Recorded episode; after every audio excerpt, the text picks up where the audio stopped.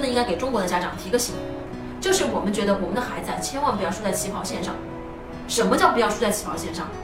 就是恨不得别人六岁上学，我们五岁半就要上学。然后我们很多家长啊，为了孩子能够早一点上学，到八月二十几号就去剖腹产，就赶紧让孩子去上学。他的目的就是为了不要拖到九月一号以后，因为那个时候啊，就晚上学了一年。我们中国家长啊，就是太着急了。事实上呢，人生是一场长跑，人家给你留了四年的时间，让你好好的思考人生，没有光顾世界，你哪来的世界观？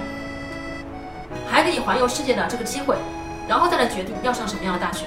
各位，这有没有可能给我们一些借鉴，让孩子休息一年，带着孩子去了解一下这个世界，然后等这个孩子他发现了，他真的对这个世界燃起热情的时候，他才能够把自己经营得更好。